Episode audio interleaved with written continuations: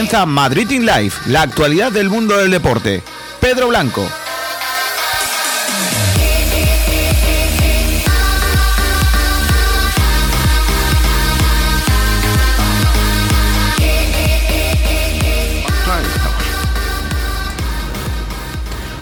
¿Qué tal? Buenas tardes, gracias por estar ahí y bienvenidos un día más a Madrid in Live desde la capital, jueves 28 de mayo de 2020. Sobrepasando el Ecuador de la semana, estábamos muy pendientes de un acontecimiento que podía y podrá cambiar la exploración espacial. Les hablo del lanzamiento de la nave Dragon Crew. Se trata de la misión, de la primera misión espacial tripulada de Estados Unidos en nueve años, suspendida y pospuesta para el próximo sábado.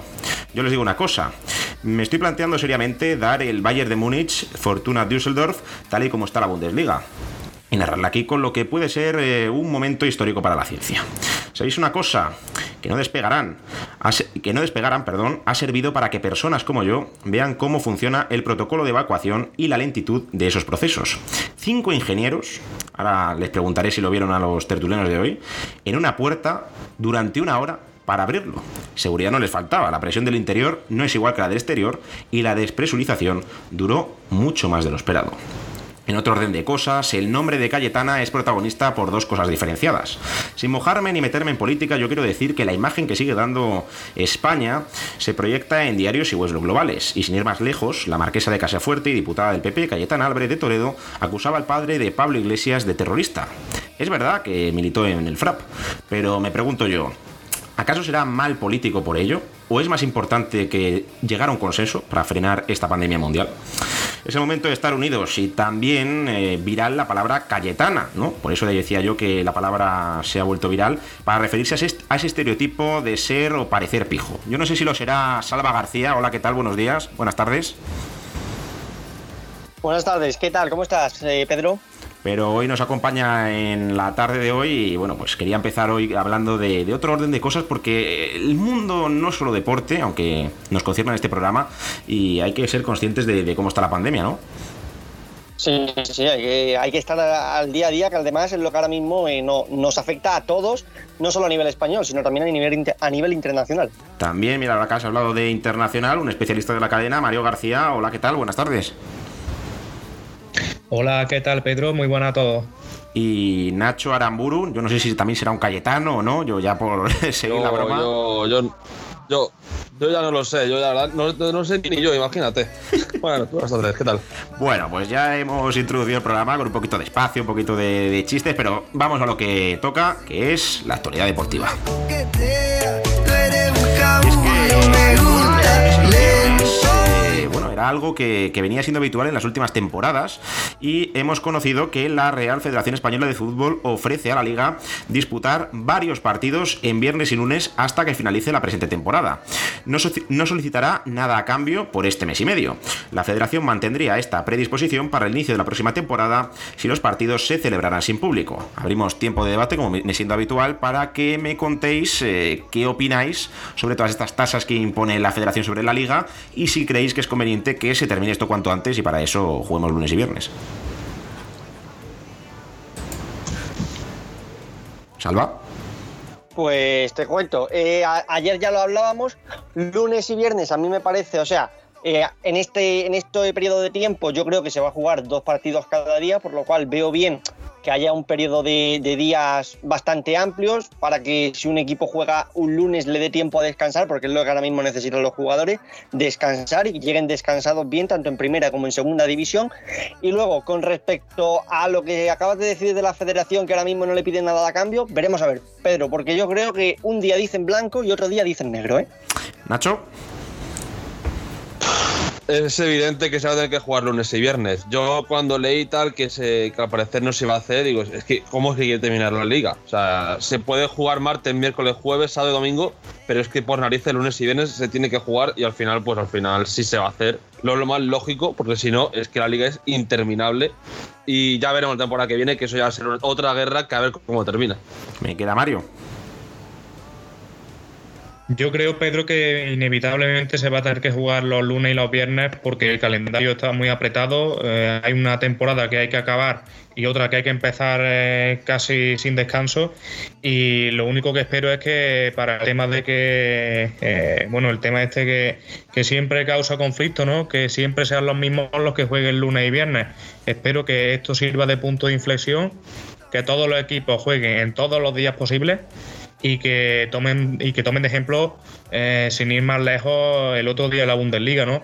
El partido más importante Bayern de Múnich, Borussia Dortmund, Borussia Dortmund, Bayern de Múnich se jugó no solo un martes, sino a las seis media de la tarde, de un horario que lo comentamos durante la retransmisión, eh, era totalmente, digamos, eh, abarcaba ¿no? O, ocupaba parte de la jornada laboral. Espero que tengan eh, esta referencia en cuenta y que no sean siempre los mismos equipos que jueguen en los, en los horarios y, días que nadie quiere. Hombre, ahora como no hay Champions, que era la excusa para que los grandes no jugaran en lunes y viernes, aunque algún partido sí que han jugado. Yo recuerdo el Atlético de Madrid 1 y el Real Madrid creo que también otro, o iba a jugarlo con el Eibar y finalmente no lo pudo hacer. Pero sí, estaremos pendientes porque ya no está la excusa de Europa, porque Europa es en agosto, Europa League como, como Champions. En cuanto a otro de los temas del día, la federación se pone al servicio de los clubes interesados en cambiar de terreno de juego. Como venimos contando, el Real Madrid quiere jugar en Valdebebas y el Levante ayer conocía que se le autorizaba a jugar en el estadio de La Nucía, equipo de inferior categoría. Es evidente que al menos para mí, es un factor cancha importante, pese a no tener aficionados, pero sí el hecho de entrenar allí en un campo de no dimensiones más pequeñas, que también, pero sí con un aspecto más, menos profesional. ¿Hasta qué punto creéis vosotros que va a afectar a los que sean visitantes en cada jornada de la liga? Por ejemplo, el Atlético tiene que jugar en la Nucía contra el Levante, Nacho. Eh, pues sinceramente eh, no lo sabía. Quiero decir, sabía lo del Madrid y del Barça, pero no sé lo del Atleti, por ejemplo. Eh, a ver, eh, ¿qué quieres que te diga? A mí personalmente, por muchas causas de que no haya gente, si se juega un partido de primera, que se juegue en el estadio. Se juega en el Bernabéu, se juega en el Camp Nou, que se juega en el Wanda, que se juegue en el, en el Benito Villamarín. Hay que hacerlo en el estadio del equipo, como se está haciendo en Alemania. No sé, a mí me parece que, que si se juega una liga, que se haga bien. No hay, no hay gente, pero no hay que jugar en el estadio del, del Madrid, que no sé, de, de Stefano, no sé, me parece Hombre, como tú bien decías, desprofesionalizar algo que es una liga, al fin y al Sí cabo. que- Tú sí Imagínate que el Madrid o el Barça celebran la liga en el campo de, de- de la filial. Bueno, No sé. espérate porque también podría, si pasa contra el City, el Real Madrid jugar unos cuartos de Champions en Valdebebas. Eh, veremos a ver también si la Claro, UEFA, si la es- UEFA lo es permite. que, es que en, en, Valdebebas, es que imagínate pasar a, a semifinales de Champions en Valdebebas. Sí, sí, no- celebrar no allí puedo la liga, celebrar la liga. A mí, sinceramente, a mí, sinceramente, Pedro y Nacho, no me parece mal que se juegue aquí, porque, por ejemplo, el Real Madrid sabemos que está con las obras y tal. eh, yo lo veo, oye, eh, si se puede y las condiciones y el campo está bien adaptado, lo veo bien. Ahora, lo que hay que tener en cuenta también es a los medios de comunicación, porque eh, campos de tercera división, eh, a lo mejor, eh, a la hora de entrar televisiones, entrar radio, de entrar fotógrafos que todavía no se sabe si les van a dejar o no les van a dejar entrar. Sí, Eh, no sé yo si eso va a estar bien adaptado o no para de cara a los profesionales. Se supone que la. Yo le voy a eh, dar, espera, eh, perdona, perdona, Mario. Se perdón, supone, Pedro. se supone que la federación va a dotar del material de bar y de cámaras a esos estadios. En este caso, solo se ha conocido el del Levante y el del Real Madrid. eh, y va a poner de su cuenta el dinero. Pero bueno, eso. Vete tú a saber. Eh, Mario, hablabas. No, Pedro, yo lo quería enfocar desde el prisma más deportivo, que también eh, en tu exposición lo, lo comentabas. Y, y bueno, yo creo que eh, eh, las tendencias ¿no? que, va, que va a tomar el fútbol con el coronavirus, se está, a, o sea, a, raíz, a raíz del coronavirus, perdón, se están ya viendo, en, sobre todo en, el, en, el, en los estadios sin aficionados, pero hay que, hay que destacar una cosa y, y hay que tomar el ejemplo, vuelvo a tomar otra vez el ejemplo de la Bundesliga en Alemania. Eh, solo hemos visto, mm, si no recuerdo mal, en las tres, en las tres jornadas que se han disputado de Bundesliga desde, desde el parón, hemos visto solo dos victorias locales. Fijaos qué dato, ¿no? Sí, Lo acabo de mirar yo, perdóname, lo acabo de mirar yo y son tres, pero sí, sí, son Tres, tres, sí, victorias en, en, tres, en tres jornadas. Está quedando loco cuando estaba viéndolo yo ahora.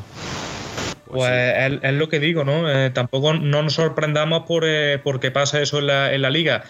no importa que se juegue en, eh, en Valdebebas, que se juegue en el estadio Johan Cruyff, eh, en el caso del Barça, en el del Levante también lo has comentado.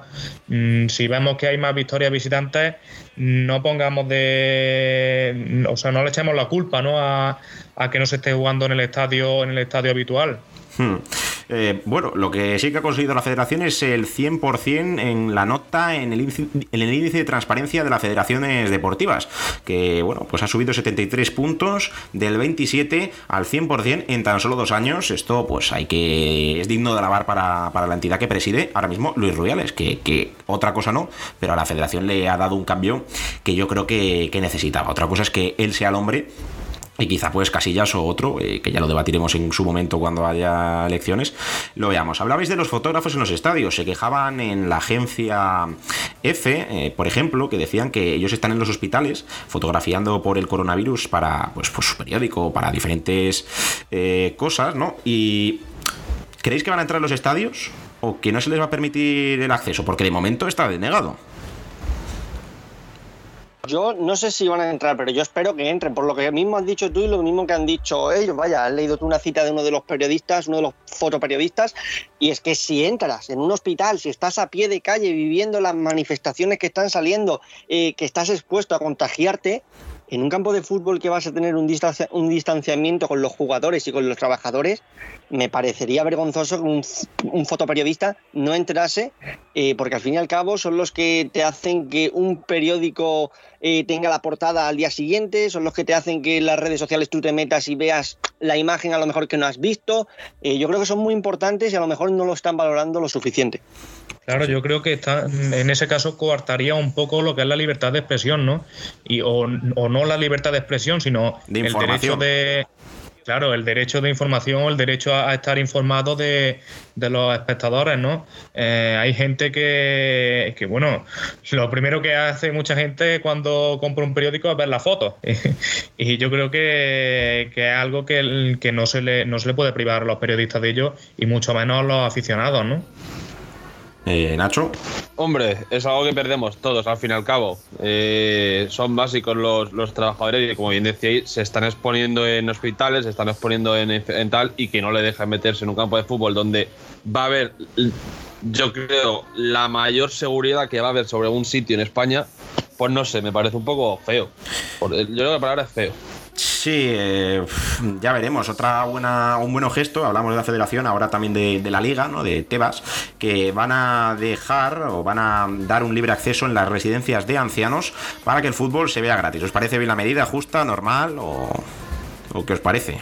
Me parece perfecto. Sí que es verdad que pierden algo de dinero, pero bueno, también yo qué sé. Pero eh, son los que son los que están, más, más, están sufriendo, pues hombre, ya que, ya que por lo menos eh, ya que por lo menos, pues mira, un buen gesto de vez en cuando, parece que no, pero parece que por fin van llegando poco a poco.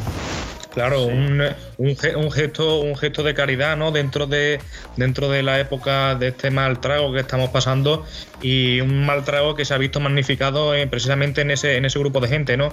En las personas mayores, en los ancianos, que también les gusta el fútbol como nos puede gustar a, a cualquier, eh, o sea, a todos, ¿no? Sí. Y, y, claro, creo que es un, pedazo de gesto y, y seguro que nuestros mayores lo van a agradecer, claro. Sí, a mí me parece igual lo que acaban de decir, suscribo las palabras que han dicho mis compañeros. Y además eso, que en ocasiones se pueden llegar a aburrir allí.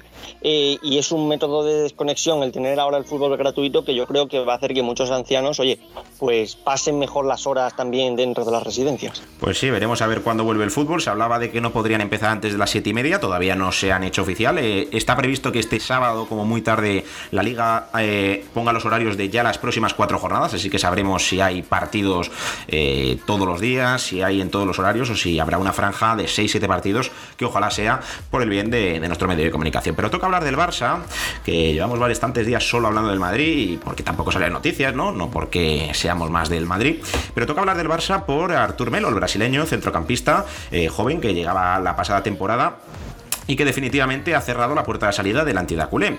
Se lo transmitió ayer a la Juventus, que, que, no se mueve, que se ha reunido con Avidal y con parte de la dirección técnica para decirles que quiere seguir y que por favor no escuchen ofertas. ¿Vosotros creéis que le van a hacer caso o que hay que abaratar a toda costa la plantilla para que llegue Lautaro? No, yo, eh, Pedro, ayer mismo mm, eh, vi una, una serie de, bueno, de exclusivas, ¿no? De este, este tema, ¿no? Siempre los rumores que han rodeado a Artur en la última semana y era la propia madre de Artur la que, la que iba contestando tanto a los medios como a los periodistas diciendo que Artur no se quería mover de, Barcelona. Y yo creo que el jugador eh, ha, ha- dejado claro este tema por activa y por pasiva y, bueno, no ser que una de una, nue- una nueva un nuevo eh, ¿cómo, cómo llamarlo? una nueva Fichaje. eh, sí, Oferta. de- de- del presidente eh, acabe mandando a Arturo a Turín, eso sería una catástrofe para el. Barça, un jugador es que. eh, con que entiende el juego, Es con que- ADN del club y, y joven con un futuro tremendo. Es que sería un, un error de la directiva tremendo, y pero vaya, que también te digo que no me extrañaría. pero ¿no? si quieren traer a Lautaro, tienen que hacer caja, porque han pedido un ERTE y no queda. Sí, nada pero bien. Pedro, Dime, dime. Pedro, yo creo, yo creo que, por ejemplo, antes de hacer, antes de vender a Arthur, el Barcelona va a vender a Rakitic, que yo creo que ya está prácticamente. Sí, lo contábamos hace una todos semana que era- el croata va, a salir en verano. Sí. Y yo creo que, por ejemplo, él va a ser uno de los jugadores sacrificados antes que Arthur.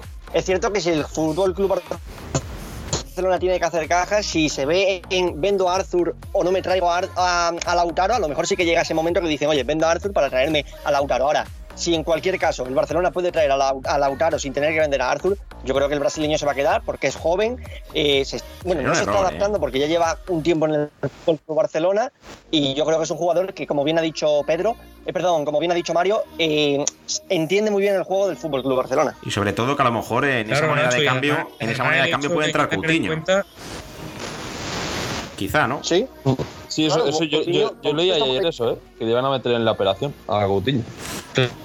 Claro, eh, ese es el tema que quería destacar, ¿no? Yo creo que hay jugadores en el Barça que hoy en día están más en la rampa de salida que Artur. Es verdad que por Artur se podría sacar una gran millonada, pero yo creo que los Semedo, eh, Todivo, muy a mi pesar, eh, un Titi incluso, creo que están más, Rakitic, que lo habéis comentado, creo que están más cerca de salir que Artur. Rafinha, que vuelve de Rafinha, claro. O sea, que él tiene mer- mercado en Italia. decía- dec- decían y decían que ponían precio por Vidal y decían 15 millones por Vidal. Madre mía. Y por Rafinha 16. O sea, ponían al más barato, ponían a, a Semedo 20 50, Madre. a Todivo 25, a Rafinha 16, a Guagué 8 y a Vidal 15. Bueno, es que si, si a Bartomeu Claro, le no, salía. por, por Vidal, perdona, por. Vidal incluso habría beneficio, porque, porque Vidal llegó por 12. Pero, o sea, si le sale realmente a Bartomeu eso que decía Mundo Deportivo, Sport, no me acuerdo, de, de Siglio, Pjanic y no sé cuánto dinero por Semedo, vamos, No, no, era una No. locura eso. yo no, no, no. Eso no se lo cree nadie, Pedro. No, no, ya, ya. Yo al principio escuchaba cambio limpio de Pjanic por Arthur y al final que tú decías, metían pasta, metían, metían a Pjanic, metían a Decilio y era como, bueno. Hombre, hoy, hoy, publica eh, la Gaceta, mm, medio italiano, que hasta 11 jugadores van a salir de la Hombre, Juventus. se- sería un error un segundo, Pedro. Pedro, que digo, sería un error el cambio que acaba de comentar Nacho de, de Arthur por Pjanic, por Hombre, el simple pierdes- hecho de que Pjanic Claro, pierdes 30 años. veteranía. O sea, ganas veteranía y pierdes juventud. Y sobre todo eso, que la, que la Juventus además está necesitada en sacar eh, jugadores porque tiene que hacer un pago al Madrid por Cristiano, porque cobran mucho. O sea, Pjanic cobra creo que 8 limpios, eh, Higuaín también y ya no es lo que era. Tiene un montón de jugadores que superan los 30 años que tiene que sacar. Entonces veremos a ver, porque sí que es verdad que hemos comentado que la Juventus es de los mejores equipos que compra y vende, pero vamos a ver cómo se, deshace de todos esos jugadores que no han cuajado. Eh, hablando del Real Madrid ahora, eh, palabras de Gareth Bale en la portada de marca. eh, cuando te pitan, pierdes confianza y juegas peor y entonces te pitan más. Deberían tratar de ayudarme para hacerlo mejor. Y es que, bueno, pues eh, según lo que he leído en esta entrevista, en estas declaraciones, el galés está reconociendo que está en el punto de mira de la afición y que por eso está eh, y que todo eso está afectando a su rendimiento, ¿no? Entonces yo os pregunto, eh, es verdad que suma tres goles en 18 partidos, pero ¿se puede recuperar a Bale o es imposible recuperar a Gareth? Yo creo que es muy difícil, Pedro. Es cierto que Gareth Bale tuvo unos años bastante buenos, que yo creo que eso mucha gente le cuesta reconocerlo, ¿eh? que Bale, eh, es cierto que en la décima marca Sergio Ramos ese gol, pero el segundo llega por parte de Bale, luego eh, da el gol ese de la, de la Copa del Rey al Fútbol Club Barcelona, luego marca esa chilena espectacular en la final de Champions y, ese gol canta. Sí, sí. Claro que canta mucho Carius, pero bueno, al fin y al cabo es gol de Gareth Bale. Se atreve a tirar. Y ya te digo, ¿Cómo? Que se atreve a tirar, por lo menos, que ah, sí, no entra la pelota si no tiras. Efectivamente, y lo que te digo, que el, madridismo yo creo que ahí fue un poquito eh, distinto al tema Casillas. A Casillas no se le podía pitar por el hecho de todo lo que había hecho por el Madrid. Es, cierto que es, muy. Eh, están muy lejos Casillas de Gareth Bale, no se puede comparar uno con otro, pero yo creo que Gareth Bale ha dado mucho al Real Madrid y eso yo creo que mucha gente lo sigue discutiendo, es decir, lo sigue poniendo en el punto de mira. Ahora, eh, ¿puedes pitar a Gareth Bale? Hombre, has pitado a Cristiano Ronaldo, has pitado, como bien ha dicho Iker Casillas, has pitado a Sergio Ramos, te pueden pitar a ti también. Claro, tú eres aficionado, tú vas a un campo, no te gusta lo que ves, pitas. Eh, es libertad de expresión. Eh, al fin y al cabo, cuando tú pagas una entrada, la pagas para celebrar el gol o para pitar a un jugador si no corre. Ahora, también puedo entender a Gareth Bale que se está, se está, claro, se está haciendo eh, se está siendo muy, muy crítico con él, creo yo, en algunos casos. Mm, ¿Alguna opinión más? Bueno, yo creo que eh, Gareth Bale, un jugador que a mí la verdad que me gusta bastante por, cualidades, por condiciones, por calidad, ¿no? Y por, por, ese talento ¿no? que tiene para el fútbol, yo creo que eso es indudable. Pero yo creo que eh, antes, de, antes de hablar de esta manera, debería, debería pararse a pensar en por qué el público del Bernabéu le pita. Es que esto es, esto es como, como ¿qué fue antes? La, gallina o el huevo, ¿no? La pescadilla que se muerde la cola. Claro. Eh, Gareth Bale, un jugador magnífico, pero un jugador que cuando su equipo está en un mal momento se va del campo en el minuto 80, cuando, mm, cuando no eh, finge una lesión o, en medio de una lesión se pone a jugar al golf, eh, macho, tú o estás implicado en el Madrid o no estás. Si no estás, te van a pitar, es que está claro. Mira, el Bernabéu, eh, el público del Bernabéu es un público muy exigente. Sí, pero es que es una cosa entendible, porque el Real Madrid es un equipo muy potente y es un equipo que exige siempre lo máximo. Y un jugador que no da lo máximo, pues te van a pitar. Y eso es lo que le pasa a Gareth Bale. Sí, pero sí, que es verdad que. Ya no, solo, ya no solo, Pedro, perdón, el rendimiento en el campo, es lo que hace fuera de él, que yo creo que es lo que, lo que ha, terminado de, crucificar a Bale. Sí, es lo que iba a decir yo, que al final no, queda bien que te vayas antes del estadio. Claro. Cuando se ha yo, yo, lo que, yo lo que pienso de Bale, a ver, eh, Bale es un jugadorazo. De hecho, lo he estado viendo eh, estos días, casi el jugador más rápido de todos los jugadores de la pretemporada que están haciendo ahora. A mí lo que pasa con Bale, que en cierta parte le entiendo, es un jugador que juega al fútbol, se le da muy bien el fútbol, porque se le da muy bien el fútbol, pero no le gusta el fútbol. Prefiere irse a jugar al golf, prefiere irse a, estar cuatro horas jugando al golf y una hora antes prepararse para el partido y tal, jugar el partido e irse a jugar otra vez al golf. No le gusta el fútbol, pero se le da de locos. Es increíblemente bueno. Eh, pero claro, eh, vosotros decís, se va al minuto 80, eh, a veces se lesiona porque sí. Es muy bueno, pero a lo mejor en estos casos, como en el Real Madrid, sí que tendrías que tener más, más atención al fútbol que a otras cosas. Pero yo debo decir que le entiendo un poco. O sea, si es un jugador que no le gusta el fútbol, se, puede comprometer al máximo, pero luego se puede comprometer hasta lo que a él, entre comillas, eh, le parezca lo justo. Entonces, eh, si se puede ir en el minuto 80 porque está permitido, porque los jugadores no le hablan de decir, oye, en el minuto 80 podéis pirar no, para Claro que si se ha marchado es porque, porque está permitido, pero, pero queda mal que, justo sean días que pierdes, que. Es la claro, exacto. Entonces, sí. Es, es, la imagen fea, pero eh, es un jugador que no le gusta el, no le gusta el fútbol, él no ve fútbol de por sí, él ve, golf, juega al golf y, es así. Pero claro, es el problema que es el Madrid, es el, el cobrar 300 millones, el tal, el cual, que claro, pues entiendo la, la quemadura al final. estar en el Madrid te colocan en el escaparate te colocan en escaparate mundial, ingresos de publicidad por Adidas, tal, tal, tal. Pero bueno, eh, para no centrarnos más en el Madrid, que llevamos 23. Exacto, 23 exacto pero es un jugador que no le. No Perdona, Nacho, que, llevamos 23 minutos de programa. Eh, no sé si conocéis a Miguel Gutiérrez, lateral izquierdo, juvenil A del Real Madrid, que hizo la pretemporada con el primer equipo, debutó en la Audi Cup contra el Bayern de Múnich. Eh, ¿Le conocéis o no? No. Ni idea. Mario. Mm, no. Pues apuntar su nombre porque ya entrena con el primer equipo. A mí me extraña, porque Mendy y Marcelo son dos buenos laterales. También está Reguilón en el Sevilla, o bueno, Teo en el Milán ya no, ya fue vendido. Eh, bueno, no, está cedido, aunque tiene una acción de compra en. El caso es que apuntar el nombre porque dicen que es el próximo talento de la cantera del Madrid, eh, no fichado, sino evidentemente canterano, que, le gusta a Zidane. Y si le gusta a Zidane, yo opino que, eso es bueno porque suele tener un grupo selecto muy pequeño, Zidane en, los equipos que ha estado, que solo ha estado en el Madrid y en el Castilla. Eh, más temas del día, lesionados en la tarde de ayer, cinco de los Asuna, ojito con esto, Moncayola, lesión en el recto anterior de la pierna derecha. Rubén García, sobrecarga del cuádriceps y con molestias, además de Robert Ibáñez, Quique Barja. O sea, cuidadito con el Osasuna, que antes de empezar ya tiene 5. Además, la lesión que hemos conocido esta mañana, muscular de Correa. A mí me parece extraño que Jovic es verdad que volvió de vacaciones, pero que de momento de Madrid y Barça no se conocen grandes cosas y esperemos que también sea por así. No le deseamos ningún mal a nadie, pero toca hablar un poco de lesiones. Eh, estamos viendo que hay muchas más de las que deberían y sin partidos de por medio, ¿no? Claro, a mí me da la impresión de que es falta de, o digamos que los jugadores han pecado un poco de pasividad durante esta cuarentena. Claro, el hecho de no saber nunca cuándo hay que volver, eh, creo que hace a los jugadores dejarse un poco, mm, eh, no restarle importancia a la preparación física, siempre eh, esperándonos una, una, orden, esperando, pero no siendo constantes, la constancia se pierde y al final cuando llega el momento pilla casi de sorpresa y pasa lo que pasa. Cinco lesionados en Osasuna y vendrán más, ¿eh?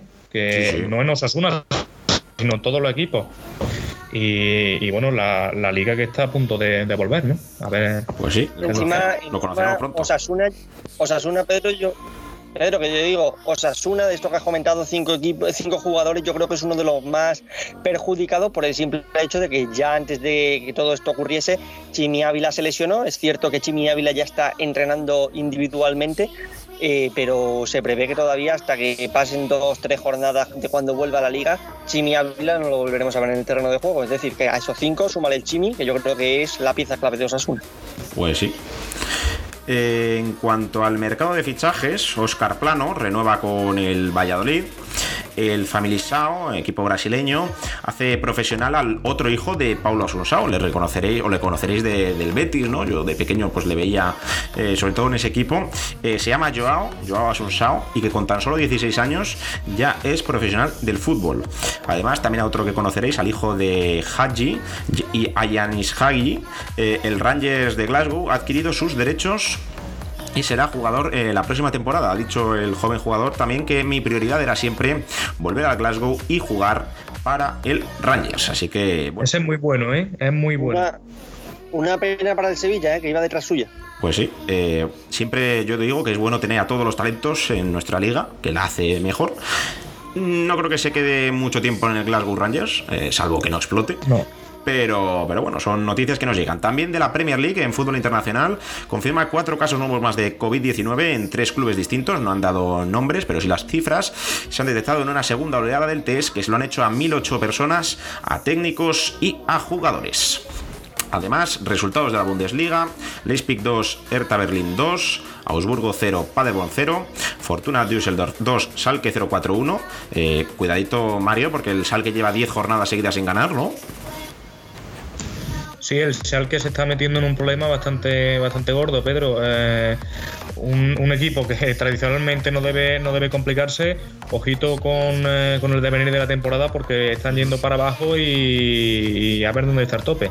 Hoffenheim 3, Colonia 1. No sé si visteis, Alba Nacho, eh, la roja que tuvo que meter el bar porque la acción era increíble, la del jugador de Colonia. La entrada de, la entrada del, gemelo puede ser. Sí, sí, sí, sí, que, no la vio directo el árbitro. Y, la foto, me pareció alucinante. Como no, como no le expulsó en directo. Bueno, para eso el bar, ¿no? Para, para ayudar. Y también Unión Berlín 1, Mainz 05 1. Eh, ahora os pregunto rápidamente, hoy nos vamos a pasar de tiempo, pero, pero es lo, lo que manda la actualidad. Serbia autoriza la presencia del público en las gradas durante los partidos a partir del 1 de junio. Los aficionados se sentarán a un metro. Y ahora os pregunto yo, ¿cómo se controla que los aficionados se sienten a un metro. Eh, ¿Será que la gente fuera de España es más civilizada y más respetuosa? Porque eh, a mí no me cuadra todo esto, compañeros. Oh, la única forma que entendería que lo pudieran hacer es eh, poner, ¿cómo decirlo? Cuadrados de, cinta, ¿sabes? Y, a partir de ahí, pues dejar un hueco de cada dos, dejar un hueco.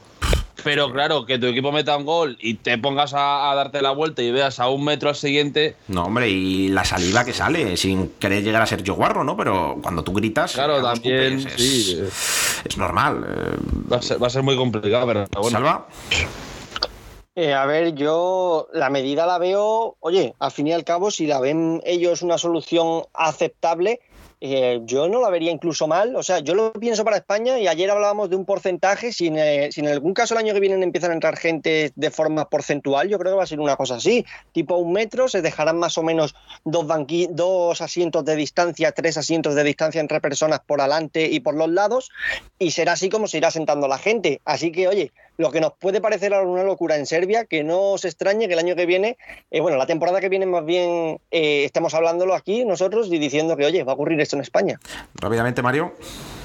Claro, yo, yo más que nada, Pedro, destacar lo que ha dicho Nacho, ¿no? Mm, recordemos que no es un metro a cada lado, sino que eh, sería un metro adelante, un metro atrás, un metro a la izquierda, un metro a la derecha. Y, yo, sinceramente, perdonad mi ignorancia, pero no sé si habrá un, estadio en Serbia para ocupar eh, con una gran eh, donde pueda caber una gran afluencia de público pero si, si con estas medidas eh, yo creo que, se verá reducido ¿no? en cantidad de gente y yo, yo creo que, que, no irá demasiada gente o no cabrá demasiada gente en el estadio. ¿no? A mí lo único que se me ocurre es que en Serbia al fútbol no va nadie, que son más de otro deporte y que no pasa nada porque vayan todos los abonados de cada club, ya que no estarán juntos. Pero bueno, eh, Ecologistas en Acción de Madrid pide la paralización automática, además de sancionar a las obras de, de la demolición del Vicente Calderón, ya que según ellos están cayendo continuamente numerosos escombros, ojitos, hierros y cristales al cauce del río Manzanares. Hasta aquí el fútbol, vamos con el baloncesto y es que una de las noticias del, año es que la ACB anuncia la fase final de la Liga Andesa en Valencia. Jugarán los 12 primeros en dos grupos de 6 y para más información le he pedido a Ainhoa Morano que nos haga una crónica de lo que va a suceder. Ya es oficial. La ACB anunció ayer la sede y la fecha en la que se disputará la fase final de la Liga Andesa. Finalmente, entre las 10 candidatas, Valencia ha sido la elegida para albergar los playoffs más peculiares de la historia de la liga. La ciudad del Turia ha sido la favorita desde el principio, gracias a las instalaciones de la Fonteta y la Arquería. Esta última posee 13 pistas, 9 de ellas cubiertas, y será utilizada para los entrenamientos de los equipos. Por su parte, la Fuente de San Luis, estadio del Valencia Vázquez, será el pabellón que albergará los partidos oficiales. Del 17 al 30 de junio, 12 equipos lucharán por el título y estarán divididos en dos grupos de 6.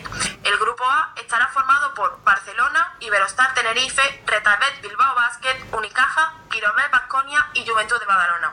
El grupo B por Real Madrid, Casa de Zaragoza, Moraván Andorra, Valencia Basket, San Pablo Burgos y Herbalife Gran Canaria. Estos equipos tendrán que jugar una liguilla de cinco partidos con los integrantes de su grupo. Los dos mejores clasificados pasarán a las semifinales que se jugarán a partido único y los vencedores avanzarán hasta la gran final para luchar por el título extraño de la Liga Andesa. Pues hasta aquí la crónica de lo de baloncesto. Eh, también hay que felicitar a Jerry West. No sé si, evidentemente, le conoceréis seguro al que tiene, por ejemplo, un MVP por una final perdida, que es el logo de la NBA y uno de los mejores de la historia. Que es verdad que ha perdido ocho finales con los Lakers ante los Boston, pero cumple hoy 82 años. Y os quería preguntar, ya que no nos ha contado sobre España y no vamos a tener tiempo, ya que nos estamos pasando, pero no ocurre nada, eh, que por eso tenemos esta libertad. ¿Qué os parece que la NBA se vaya jugar en Disney World, en esa sede de ESPN, que solo vayan a jugar los que realmente se vayan a clasificar para playoff, como, como decía Lilar. Eh, no sé, rápidamente una valoración de, lo de baloncesto. Quizá empiece Nacho, si, si le apetece. Pues, pues mira, es algo que lo escuché hace un tiempo, pero decían que nada, que eso es imposible, que tal. Pero, pero, joder, pues, pues mira, si al final se va a hacer, pues mira, show, lo que quiere la NBA, show, y más en Disney World, que creo que has dicho que se va a hacer, pues Como más a lo grande. Claro, es que ya es, es el show montado al show. Es Sí. todo el show montado. Es un show, todo. Es la palabra show, básicamente, porque no- más, más no puedes hacer. Más no puedes hacer para que, vamos, venga la televisión y venga Sí, todo el mundo falta, a pagar solo lo falta que. Miki en los descansos tire triples desde centro del campo. Ostras, bueno, es que yo solo di por hecho y Goofy al lado. O sea, eso va a ser tremendo. Eh, Salva. Eh, yo con respecto a esto también te tenía que decir, eh, Pedro, hace, hace una hora salió una noticia de que además se está negociando para que haya público eh, dentro de Disney. Es decir, eh, no sé cómo lo harán tampoco, no sé cuánto distancia, nada de eso, pero que se está negociando para intentar meter público. Es decir, eh, esto económicamente, tanto para la NBA como para Francia, puede ser un subidón increíble. Sí, sí. Mario.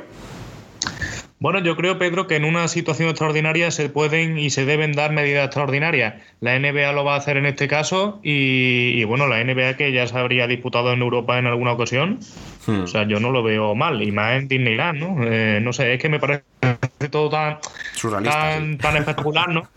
Es, es una locura.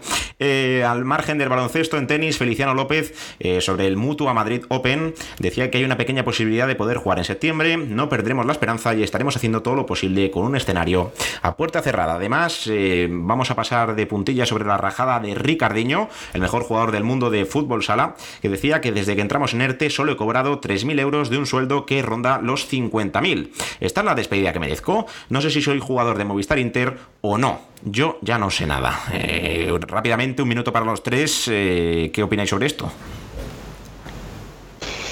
Eh, las complicaciones de ahora. Eh, está claro que, que los jugadores si tienen un sueldo de 50.000, quieren cobrar los 50.000 o por lo menos 30.000. Pero claro, eh, eso no es el problema que se viene y yo creo que es el primero de las muchas que se vendrán.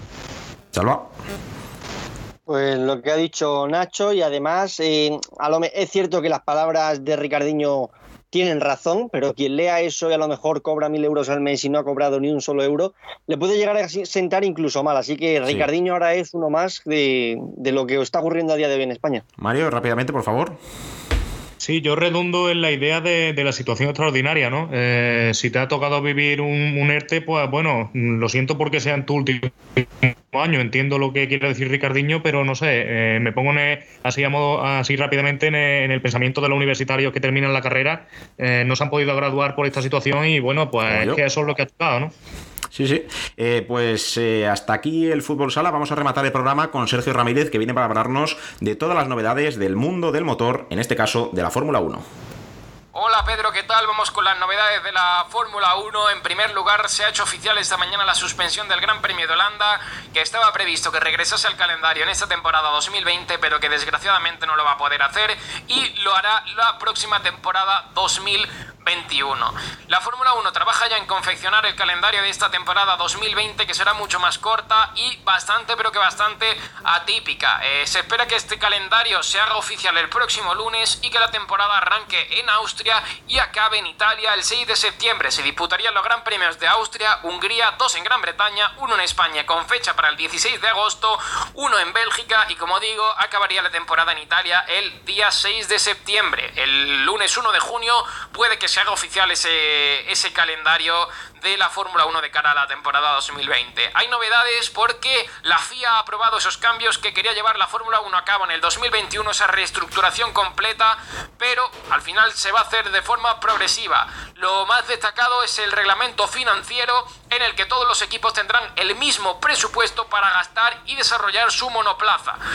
El año que viene será de 145 millones de dólares, bajará a 140 para el 2022 y bajará aún más hasta los 135 millones de dólares entre 2023 y 2025. Está basado en los datos están basados en una temporada de 21 carreras, así que la Fórmula 1 pretende igualar los equipos que tengan el mismo dinero para desarrollar cada, eh, cada coche y al final que todo sea más igualado y que haya Bueno, pues hasta ahí el- la crónica de la Fórmula 1 de, nuestro compañero Sergio Ramírez. Gracias, Sergio, y también gracias a Salva por participar en el programa de hoy, que, que bueno, que hemos tocado un montón de temas y que eso es lo que vamos a intentar a partir de ahora con Madrid in Live, eh, hablar eh, de todos los deportes y sobre todo de la actualidad con rigor. Así que gracias, Salva, y nos escuchamos el fin de semana con la Bundesliga.